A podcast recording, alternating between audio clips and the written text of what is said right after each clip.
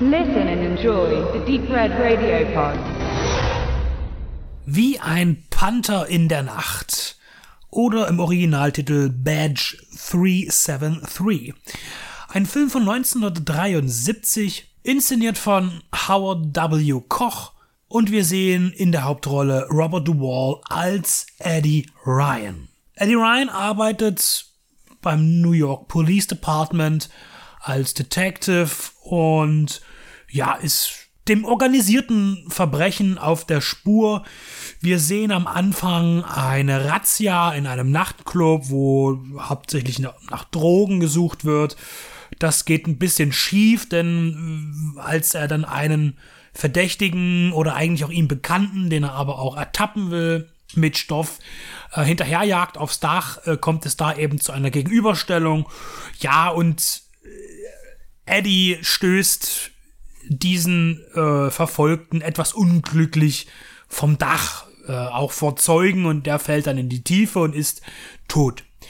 Daraufhin wird er suspendiert und äh, ist erstmal raus aus dem Polizeidienst, arbeitet als Barkeeper.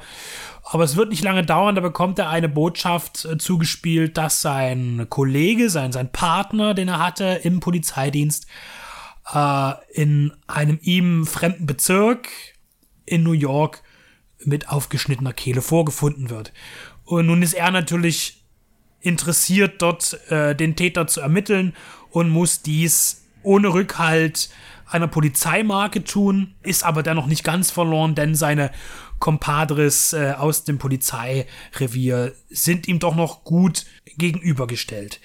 Es kommt dann noch zu ein paar anderen äh, Szenarien. Das heißt, wir haben hier einerseits natürlich diese Suche nach dem Mörder seines Partners und Freundes. Andererseits verstrickt sich da auch in der Suche noch, ja, das große kriminelle Business. Da geht es dann um einen, äh, natürlich auch immer ein bisschen um Drogen, aber eigentlich um äh, eine Waffenschiebung von einer Million Gewehre, die nach Puerto Rico überführt werden sollen, um dort gewissermaßen dem Freiheitskampf der unterdrückten Bevölkerung gegen die imperialistische Krake äh, dienlich zu sein. Eddie Ryan äh, basiert auf der äh, real existierenden oder real existiert habenden Person des Eddie Egan, 1971, zwei Jahre vor diesem Film, wurde diese Figur bereits äh, in einem Film dargestellt, und zwar in William Friedkins French Connection, dargespielt von Gene Hackman, genannt im Film äh, Doyle. Und zumindest jetzt in Wie ein Panther in der Nacht heißt die Hauptfigur auch Eddie, Eddie Ryan, nicht Eddie Egan, aber ist dann schon namentlich auch ähm, ja dem Vorbild sozusagen näher dran tatsächlich ist es so, dass Eddie Egan selbst auch als technischer Berater äh, zur Seite stand bei French Connection schon und auch bei äh, Wie ein Panther in der Nacht. Er hat auch in beiden Filmen eine kleine Rolle. Er spielt sogar in beiden Filmen den Vorgesetzten des jeweils äh, dargestellten Eddie Egan in dem Film, sei es nun Doyle oder eben Eddie Ryan. Und er hat sogar äh, dann ein Jahr später, äh, also 74, also nach dem Panther in der Nacht, hat er sich sogar selbst gespielt äh, als äh, ganz, ganz kleine Rolle in einem äh, Kriminalfilm. Let's Go for Broke hieß das Werk. Auch fürs Kino produziert. Ansonsten ist der, der echte Eddie Egan äh, immer wieder aufgetreten in Fernsehserien und hat Polizisten gespielt oder war als technischer Berater. Auch sein realer Kollege Sonny Grosso, äh, der in French Connection von Roy Scheider gespielt wurde, hatte eine ähnliche, ähnliche Position gehabt. Er hat auch, äh, auch vor allem TV-Serien als Berater für ein ja möglichst realistisches Szenario gearbeitet. Und auch Grosso hat beispielsweise in French Connection eine Rolle bekommen, genauso wie auch Eddie Egan. In der Tat kann man äh, French Connection schon auch mit äh, wie ein Panther in der Nacht in Verbindung bringen oder umgekehrt. Sie atmen eine ähnliche Stimmung. Es sind jeweils zwei sehr harte äh, Krimis, in, wo man ja dann auch heute sehr ja nicht, nicht zart beseitet sein darf. Es sind eben Filme ihrer Zeit aus den frühen 70ern. Das heißt, äh, Rassismus, äh, Chauvinismus und auch, ähm, ja, nicht sehr nette Sprüche gegen Homosexuelle äh, oder die Darstellung von Homosexuellen äh, verbal ist nicht das, was man sich heute in einer gesunden, miteinander koexistierten Gesellschaft so wünscht. Man könnte sogar sagen, dass Eddie Ryan hier doch jemand ist, dem die AfD auch zujubeln würde.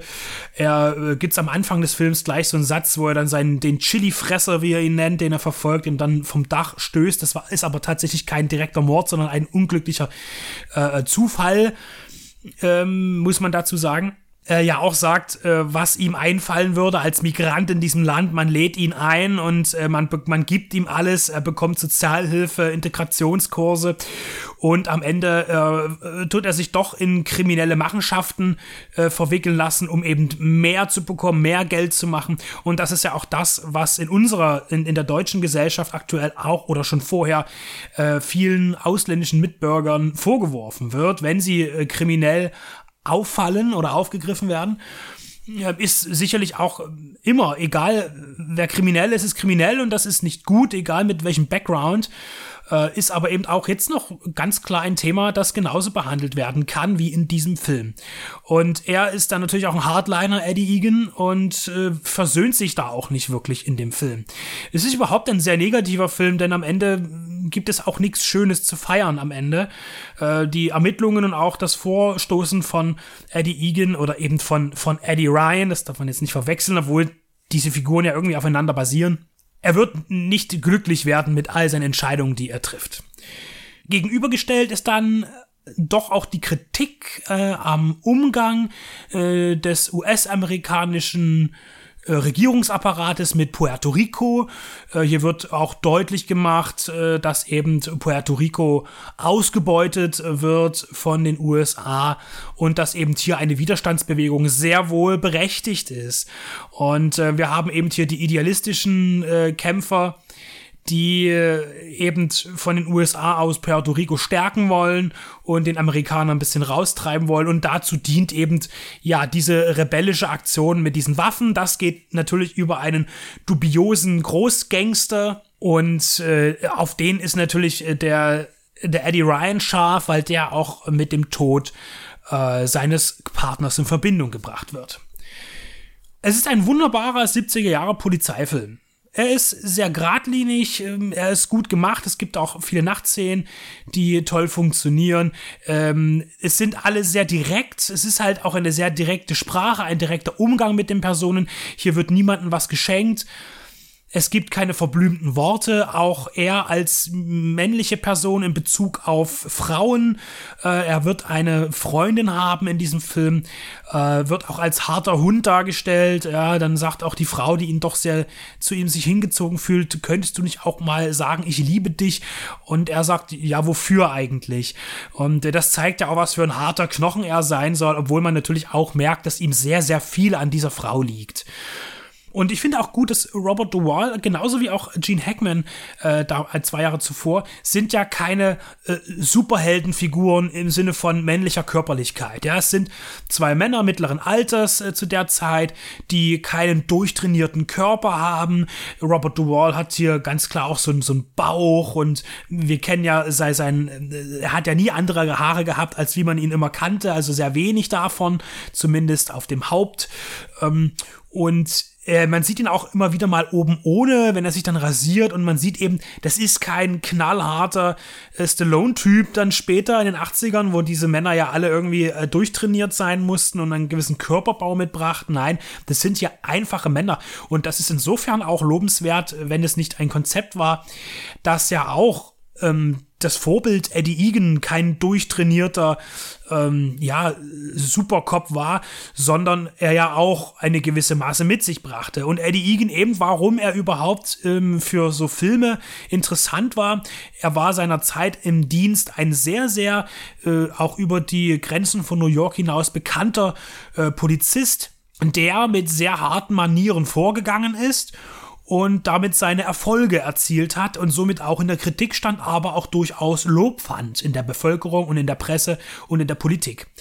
Und hier dient so ein bisschen als Vorlage für alles so ein großer Drogenfund, der ähm, ja zehn Jahre zuvor, 1962, äh, gemacht wurde, auf dem prinzipiell erstmal so grob auch French Connection basiert.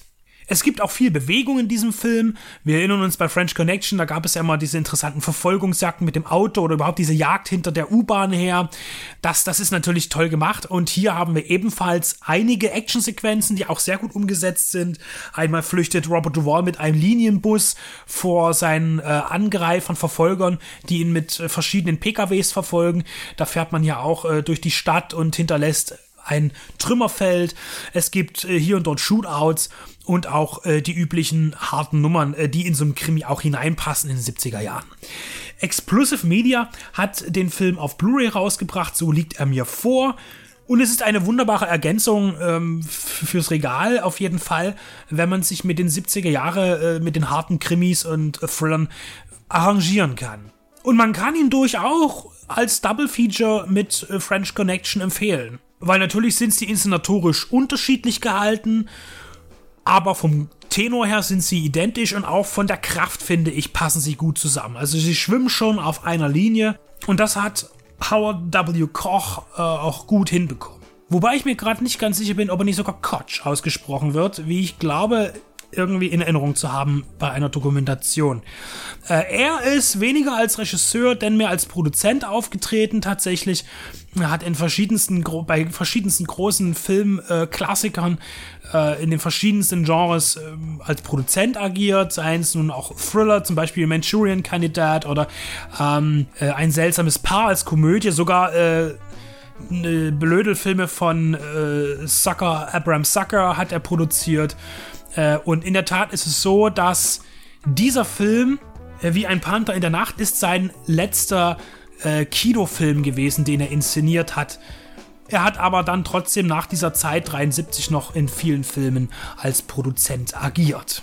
Ein schöner, harter Krimi. Einfach gestrickt, ohne große Überraschungen, dennoch spannend, geradlinig, wunderbar. Ein Film, der gefällt, wenn man einordnen kann, wie Sprache und Kultur Anfang der 70er Jahre eben gewesen sind und so auch hier dargestellt worden. Badge 373, jetzt im Angebot bei Explosive Media.